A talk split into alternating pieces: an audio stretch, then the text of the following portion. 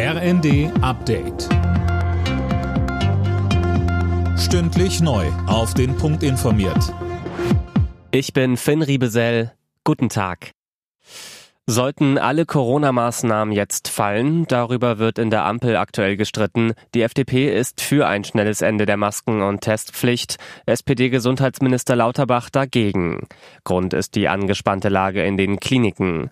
Auch der Intensivmediziner Uwe Janssens warnte im ZDF vor zu schnellen Lockerungen. Wir haben neun Millionen Atemwegserkrankte in deutschen Praxen und den Kliniken gehabt in der letzten Woche allein. Eine erhebliche Last für das Gesundheitswesen. Deshalb ist es jetzt jetzt gerade besonders wichtig, noch zu den Maßnahmen vor einer Virusinfektion zu stehen. Das heißt, weiterhin, wenn man eng beieinander ist, wenn man in öffentlichem Nahverkehr unterwegs ist, dann doch noch die Maske zu tragen.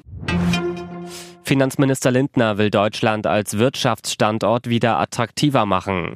Wie die FAZ schreibt, hat er ein Wachstumspaket erarbeiten lassen.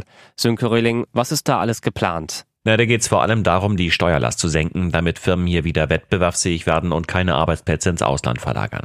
Deshalb will Lindner zum Beispiel die Einkommens- und Körperschaftssteuer senken. Ob das allerdings mit SPD und Grünen zu machen ist, ist fraglich. Da reiht sich das Papier in ein ganzes Bündel von FDP-Forderungen ein. Auch bei den Themen AKW-Laufzeitverlängerung oder Fracking oder beim Thema Sozialleistung ist die FDP ja nicht mit den Koalitionspartnern auf einer Linie. Ein heftiger Schneesturm hat weite Teile der USA weiterhin fest im Griff. Mehr als 50 Menschen kamen bisher landesweit ums Leben. Viele sind in ihren Autos erfroren. In den nächsten Tagen soll sich die Lage wieder beruhigen. Zum Wochenende sagt der US-Wetterdienst Tauwetter voraus.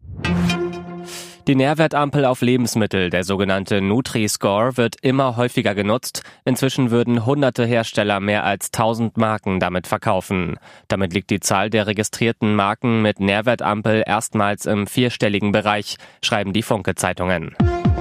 Alle Nachrichten auf rnd.de